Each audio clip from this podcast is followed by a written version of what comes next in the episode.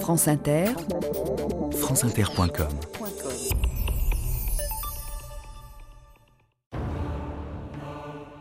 Ma Benjamin, Antoine, l'amitié entre l'Autriche et la France doit être scellée par un mariage. La cour de France est très différente de la nôtre. Tous les regards seront sans cesse sur toi.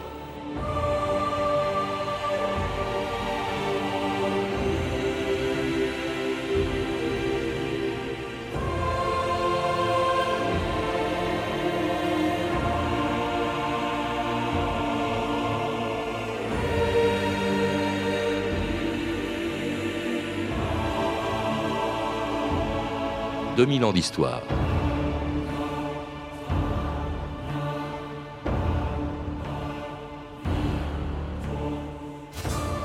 Le 16 octobre 1793, quelques heures après son exécution, les Parisiens pouvaient encore voir le corps décapité de Marie-Antoinette exposé au cimetière de la Madeleine, la tête jetée entre ses jambes, comme si sa mort n'avait pas suffi à apaiser la haine qu'avait cristallisée sur elle cette reine de France venue de Vienne à Versailles 23 ans plus tôt.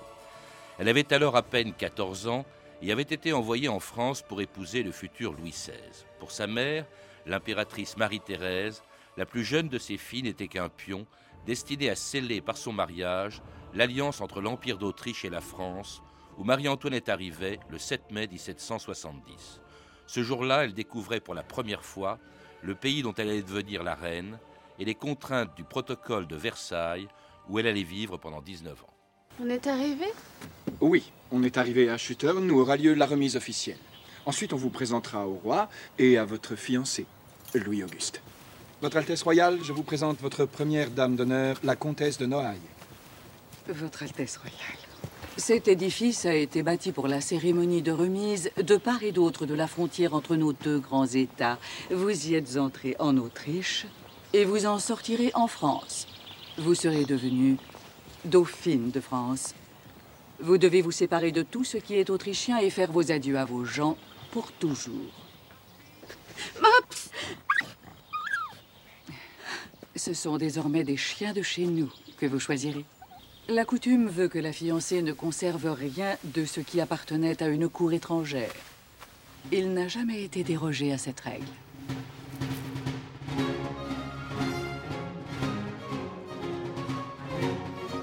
Evelyne Levert, bonjour. Bonjour. C'était un extrait du film de Sofia Coppola dont vous avez été la conseillère historique. Marie-Antoinette, donc arrivant en France à l'âge de 14 ans pour s'y marier avec le petit-fils de Louis XV, le futur Louis XVI. Un mariage politique, vous le rappelez dans, vos livres sur Marie-Antoinette, un mariage politique d'ailleurs comme presque tous les mariages de l'époque, on ne se mariait pas par amour, en tout cas dans les cours princières. Non, les mariages d'amour n'arrivaient pratiquement jamais, et ce mariage est très important parce qu'il concrétise le chef-d'œuvre diplomatique de l'impératrice Marie-Thérèse, c'est-à-dire la mère de Marie-Antoinette, puisque on avait renversé les alliances, et la France et l'Autriche s'étaient alliés, alors que traditionnellement contre la Prusse et l'Angleterre, alors que traditionnellement, eh bien, c'était deux États qui se combattaient. Donc, c'est un changement de l'échiquier diplomatique. Et Marie-Thérèse tient à ce que sa fille donc scelle cette alliance par son mariage et qu'elle reste en France pour toujours consolider cette alliance. Et ça sera une idée force qui guidera Marie-Antoinette pendant les années qu'elle passera à Versailles. Mmh. Et elle dit toujours, s'il y avait brouillerie entre mes deux familles, c'est son expression, euh, j'en mourrais. Et, mmh. Marie, Marie-Thérèse fera tout pour l'inciter à suivre ses conseils, aussi bien sur le plan personnel que sur le plan diplomatique. Alors sa fille, donc euh, Marie-Antoinette, arrive dans un pays en 1770, elle est toute jeune, elle a 14 ans, dans un pays qu'elle ne connaît pas, pas plus d'ailleurs que celui euh, avec lequel elle allait se marier, le futur Louis XVI, il n'est encore que dauphin, c'est le petit-fils de Louis XV, mais c'est celui qui doit hériter du trône, puisque son père, à lui, au futur Louis XVI, au dauphin, est mort déjà en 1765. Oui, absolument. Et c'est un garçon qui a 15 ans, c'est un garçon qui est euh, intelligent, qui est cultivé, beaucoup plus que la jeune Marie-Antoinette, mais c'est un garçon parfaitement inhibé. Et on lui a euh, toujours dit que l'alliance entre la France et l'Autriche était une alliance néfaste pour la France. Donc, euh, il a un préjugé contre ce mariage, et ses parents déjà avaient un préjugé contre cette alliance. Par conséquent, ce garçon inhibé qui ne connaît rien aux femmes et qui est déjà extrêmement timide va avoir le soir de ses noces dans son lit une jeune fille qui n'a évidemment aucune expérience, qui ne sait pas vraiment ce qui l'attend et contre laquelle, eh bien, disons, il a quelques réticences. Mmh. Alors, ils sont pas vraiment très bien assortis. C'est bien d'ailleurs que le lendemain de, de, la nuit de noces, de ce mariage, eh bien, il n'écrit qu'une seule chose, qu'un seul mot sur son journal intime, rien. Et il s'est rien passé comme ça, Evelyne Levert, pendant sept ans. Oui. Alors, justement, il y a un certain nombre de problèmes euh, qui se posent. Il y a un rapprochement amical entre les deux jeunes gens au bout d'un certain temps. Elle lui dit un jour devant les tantes de son mari euh, Vous êtes mon mari, mais quand serez-vous mon homme? Et elle le dit, c'est dans la, dans, la correspondance, on retrouve cela. Euh, et ils deviennent amis, commencent à lui faire des confidences. Il lui dit qu'il n'ignore rien de l'état de mariage, mais que euh, considère que lorsqu'on a des enfants trop jeunes, les enfants euh, ne se portent pas bien. Et puis il la fuit. Il, au début, il prend tous les prétextes pour ne pas être dans sa chambre. Et d'ailleurs, elle n'en a pas non plus envie. Et c'est euh, très gênant, c'est tout à fait même dramatique, parce que comme ce mariage eh bien, est une alliance diplomatique, il faut qu'il soit, il faut qu'il soit consommé, ce mariage, parce que s'il n'était pas consommé, eh bien, après tout, on pourrait renvoyer l'archiduchesse chez elle, il pourrait y avoir annulation du mariage. Alors Marie-Thérèse écrit des lettres à sa fille. On, y reviendra, mais donc il, ne s'est rien passé. Il, s'est rien passé pendant sept ans. Et, pas le premier soir, pas pendant la nuit de noces, tandis qu'à son réveil, Marie-Antoinette découvrait euh, les cérémonies, la cérémonie du petit lever, lorsque la comtesse de Noailles entrait dans sa chambre avec les dames de la cour, qui devaient l'habiller, un protocole qui n'avait rien à voir avec celui de la cour impériale de Vienne. Madame, à votre petit lever, le droit d'entrée est accordé aux grandes dames de la cour. Mais la préséance revient aux princesses du sang et à vos dames d'honneur. Viennent ensuite les valets et les gens de votre entourage. Quiconque possède un droit d'entrée peut l'exercer à tout moment. Il convient donc que vous fassiez attention à saluer comme il se doit toute nouvelle arrivée. Non, vous ne devez jamais tendre la main. L'honneur de donner un objet à la dauphine est un grand privilège il revient aux personnes de haut rang. Par exemple, Madame de Lamballe est l'épouse d'un prince du sang. Madame?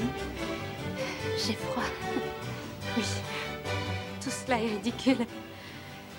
Tout cela, Madame, c'est Versailles.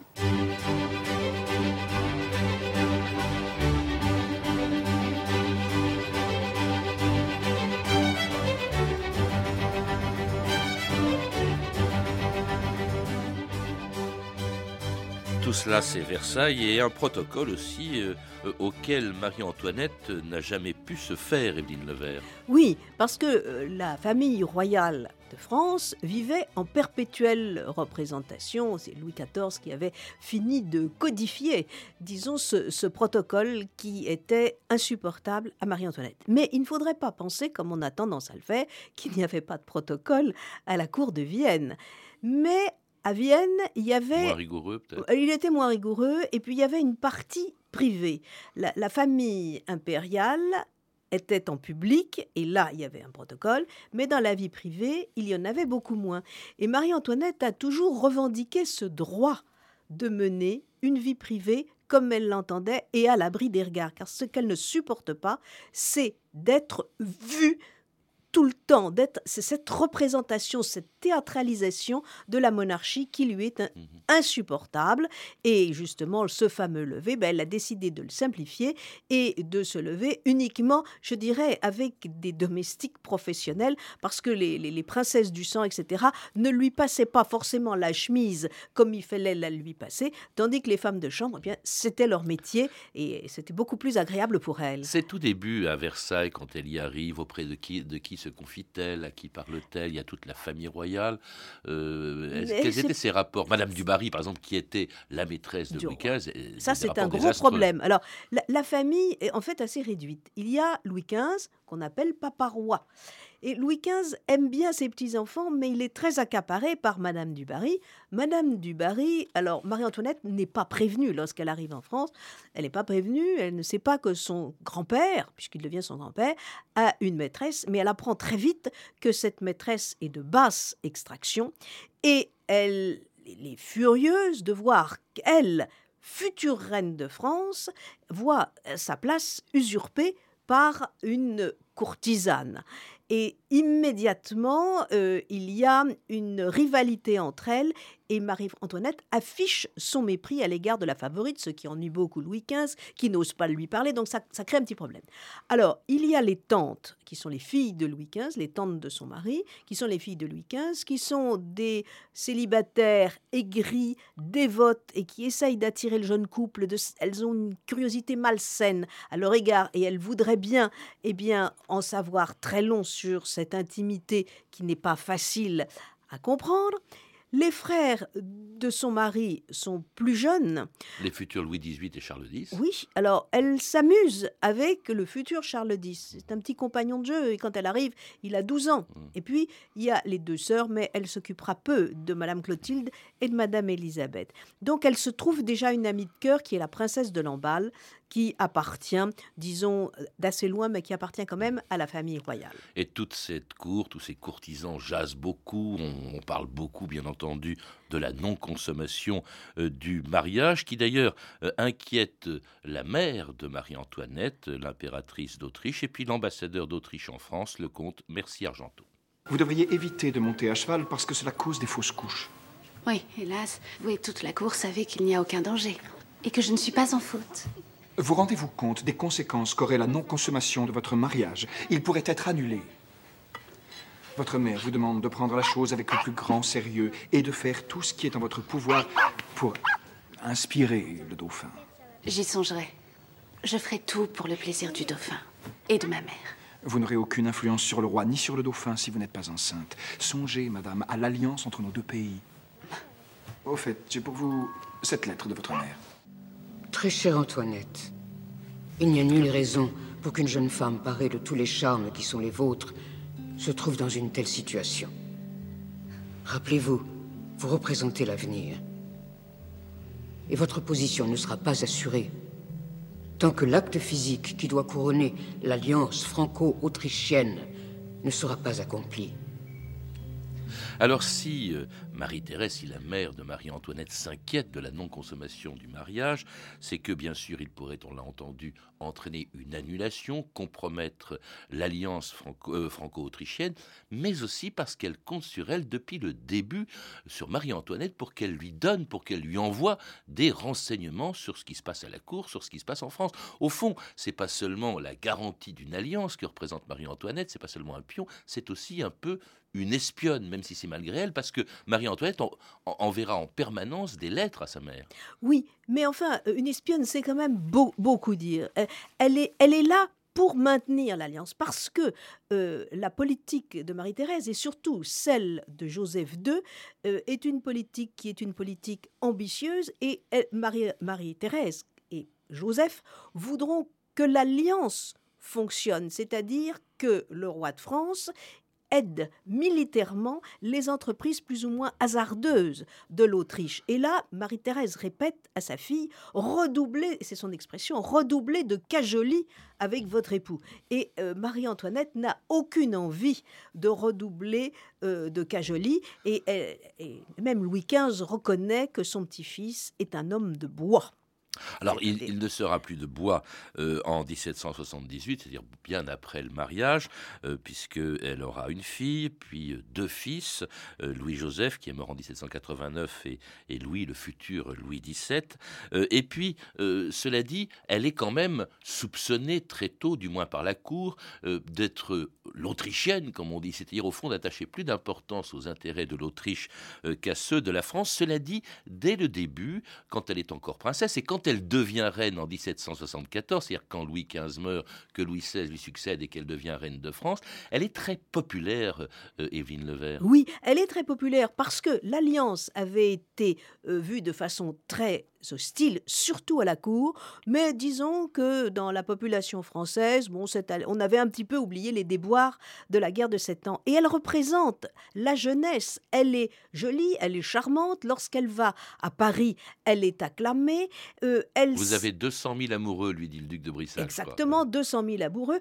En fait, les, les Français n'ont pas eu de reine depuis extrêmement longtemps. Ils n'ont pas le souvenir d'une reine, euh, disons, charmante. Et elle va très vite euh, avoir des allures de star. D'ailleurs, elle s'habille comme les comédiennes qui sont les stars de l'époque, et elle veut être la plus jolie femme du royaume. Elle a un côté, nous dirions aujourd'hui, très glamour, et cela, ça plaît. Et lorsqu'il monte sur le trône, lorsque Louis XVI monte sur le trône avec son épouse, c'est elle qui attire tous les regards parce que c'est elle qui a le charme, qui sait répondre, qui a un petit peu d'humour, et, et c'est elle que l'on aime. Et très vite, cette popularité, c'est une idylle qui y a entre elle et le peuple de Paris, et très vite, eh bien, cela va retomber.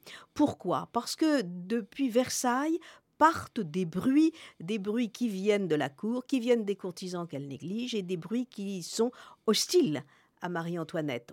Parce que elle s'entoure d'une petite coterie d'amis, elle a des amis choisis comme elle le veut, c'est-à-dire selon son cœur, mais qui n'appartiennent pas forcément aux plus grandes familles du royaume. Euh, elle euh, néglige les personnes âgées. Elle dit, après 30 ans, je ne comprends pas qu'on puisse paraître à la cour. Ça fait quand même très mauvais effet. Si bien qu'elle elle aussi, elle néglige les tantes, elle néglige ses belles-sœurs, et euh, on commence à médire d'elle et on lui prête aussi euh, des flirts, disons, au début, avec un certain nombre de jeunes gentilshommes séduisants. Et ces rumeurs iront en s'amplifiant. Partant de la cour, elles descendront à la ville et au fur et à mesure, elles descendront dans les provinces. La cour dont elles s'éloignent d'ailleurs de plus en plus souvent, vivant dans un euh, pavillon du château de Versailles euh, que Louis XV, dont Louis XV lui donne les clés en 1774. Permettez-moi de vous remettre la clé du petit Trianon. Merci. J'aimerais planter des chênes tout le long de ces allées. Combien de temps cela prendrait-il? Hmm, Il faudra euh, deux semaines pour les faire venir, mais ils seront tout petits. Mais si je les veux de cette taille-là? Oh, oh, oh, Cela prendrait au moins trois ans. Trois ans? Oui. Ne peut-on en faire venir de plus grands? Ma foi, je vais essayer. Majesté, vous avez déjà dépensé plus de 50 000 livres ce mois-ci. Il ne vous reste plus rien pour vos œuvres. Oh. Euh, Majesté, Léonard est arrivé avec les perruques. Ah, merci. Nous prendrons les petits arbres. Et je demanderai à Louis qu'il me donne des fonds pour l'orpheline.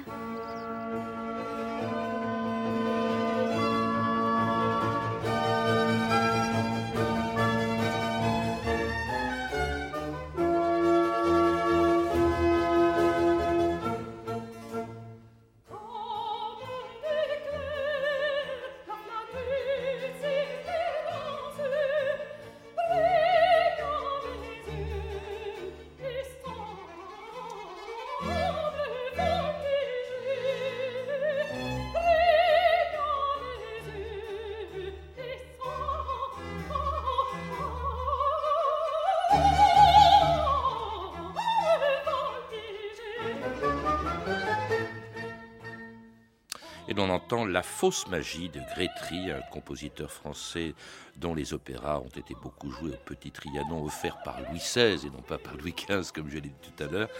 Marie-Antoinette, donc, dites-vous, qui était euh, la seule, au fond, la seule reine qui ait imposé son goût personnel à Versailles, Évelyne Nevers? Oui, parce que c'était les rois, c'était Louis XIV, c'était Louis XV qui avait imposé euh, leur goût à Versailles, Louis XV et aussi ma- Madame de Pompadour dans une certaine mesure. Mais enfin, Marie-Antoinette, elle veut un décor d'intimité qui lui convienne. Et c'est son goût personnel qui apparaît aussi bien dans les petits appartements qu'elle fait aménager euh, au-delà de sa chambre de parade à Versailles, dans le château, et puis surtout dans ce pavillon de Trianon, qui est ce qu'on appelle une folie, qui est le chef-d'œuvre de l'architecte Gabriel et qui avait été inauguré par Louis XV et Madame du Barry. Et là, c'est son goût personnel. Elle commande à, aux ébénistes, elle commande en particulier à Risner, elle commande euh, également à, tous les grands ébénistes du temps euh, des meubles et ils lui font des propositions et elle choisit. Et c'est un goût qui est très féminin, elle aime les couleurs pastel, elle aime les meubles légers, euh, peu de bronze euh, sur, euh, sur les marqueteries. Enfin, euh, Il y a cette son espèce de, ferme dans le château qui est le hameau qu'elle fait ah oui, alors ça c'est autre chose. Elle, elle, elle veut, Marie-Antoinette se, se comportait, voulait se comporter comme une châtelaine en quelque sorte à Trianon, et elle euh, cède, si vous voulez, au goût pour la nature qui avait été remis à la mode par Rousseau, et elle se fait construire un hameau autour d'une pièce d'eau au-delà du jardin du petit Trianon. Alors si on ajoute à ça le goût pour les bijoux, pour les robes, il y en avait je ne sais combien par an. qu'elle s'en- Oui, qu'elle mais bon, vous savez, ça, c'était fait normal. oui, mais ça fait quand même des dépenses considérables qu'on va lui reprocher au moment où la France se serre la ceinture parce qu'il y a des difficultés. On la surnomme déjà aussi Madame Déficit, ça devient l'Autrichienne, Madame Déficit. On lui reproche, vous l'avez dit, son entourage, de s'occuper de moins en moins de son mari, de s'intéresser de moins en moins à son rôle de reine. Puis alors il y a cette affaire du collier dans le détail euh, de laquelle on n'a pas le temps d'entrer, il faudrait toute une émission euh, qui va vraiment euh, ruiner sa popularité, ce qui lui restait de popularité, qui va même discréditer tout le régime. Oui. Ça, oui. Eh, C'est c'est le symbole, n'est-ce pas? Elle symbolise euh, toutes les outrances du régime. Mais ce n'est pas elle qui a creusé euh, le déficit. Elle a certes dépensé des sommes importantes à, à Trianon, etc. Mais elle ne dépense pas plus qu'on ne dépensait euh, autrefois à Versailles. Simplement, dans un moment de crise euh, économique et financière, elle semble donner le mauvais exemple. Et, elle apparaît, et elle apparaîtra plus tard comme une sorte de bouc émissaire. Et comme elle, elle ne gouverne pas, elle, le roi n'a pas de maîtresse, autrefois c'était les maîtresses qu'on accusait de tout cela, mais là, eh bien, c'est la reine qui apparaît à partir de 1785. Son image est fixée, c'est une femme légère, dépensière, et qui défend les intérêts de sa patrie d'origine aux dépens de la France. Qui est la cible de tous les pamphlétaires. Elle- il, y a des, oui. il y a des pamphlets d'une cruauté insensée Oui. contre elle à la veille de la Révolution. Oui, et, et alors... elle s'en moque d'ailleurs. Elle, enfin, Enfin, elle donne le sentiment de s'en moquer. Euh, au début, elle s'en moque. Elle dit à sa mère euh, Ici, on, les, les Français ont le goût des chansons. Tout le monde a été touché par ces chansons.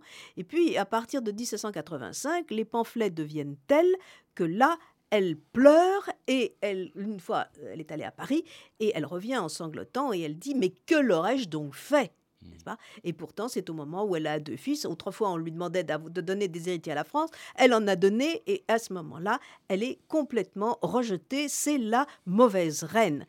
Elle est stigmatisée ainsi. Et cela à la veille de la Révolution française, qui allait chasser Marie-Antoinette et toute la famille royale de Versailles le 6 octobre 1789. Les femmes de Paris sont en marche sur Versailles pour réclamer du pain Il faut partir. Il n'y a plus un instant à perdre. Le peuple de France est devenu fou. Tout le pays est soulevé. Les Français me haïssent et je ne sais même pas pourquoi. Sans quitter la France, quittons au moins Versailles. Jamais les députés n'accepteront cela. Et ils vous doivent obéissance. Êtes-vous toujours le roi de France? Autant que vous en êtes la reine.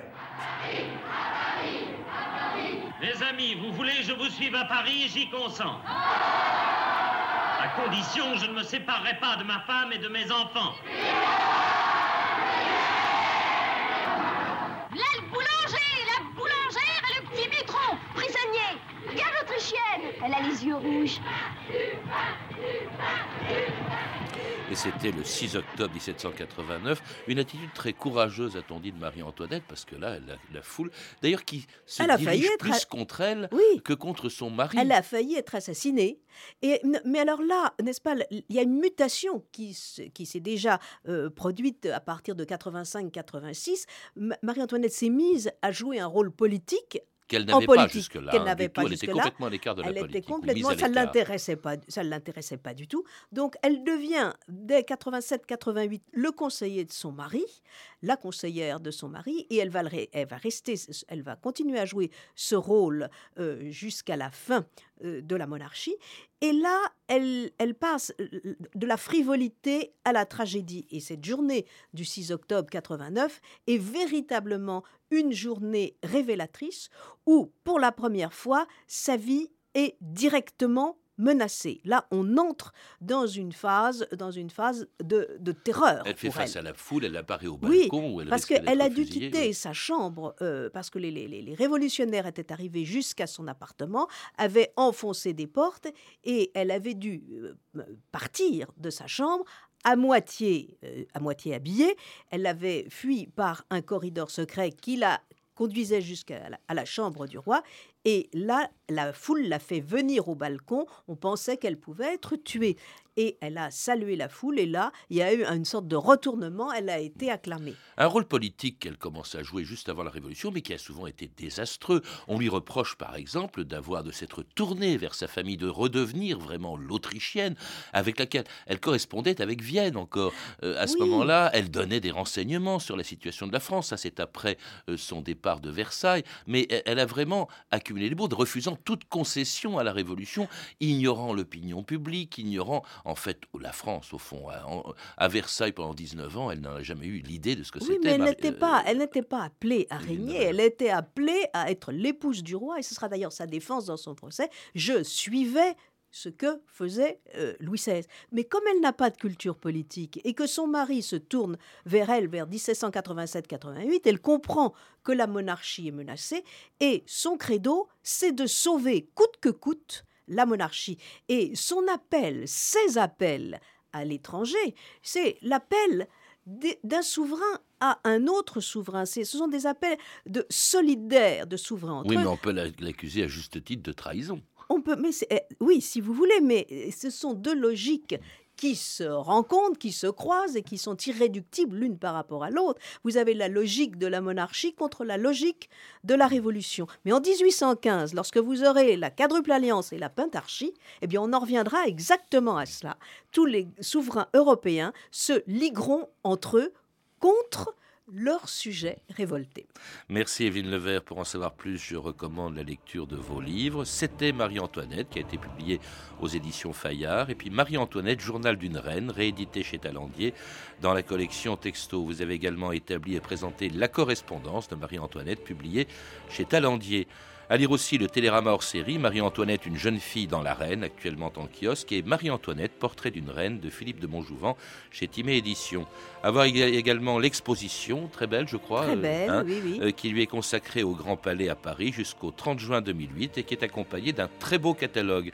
Vous avez pu entendre des extraits des films suivants Marie-Antoinette de Sofia Coppola, disponible en DVD chez Pathé, et Marie-Antoinette de Jean Delannoy, ainsi que du téléfilm Marie-Antoinette, la véritable histoire d'Yves Simoneau, publié sur France 2 et disponible en DVD aux éditions France Télévisions.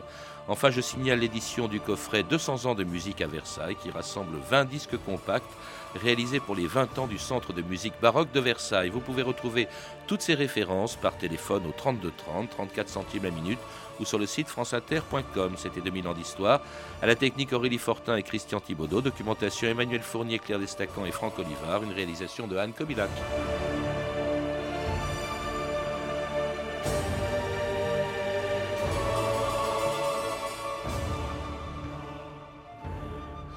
Demain, dans 2000 ans d'histoire, avec Jean-Jacques Ayagon, Rome et les barbares.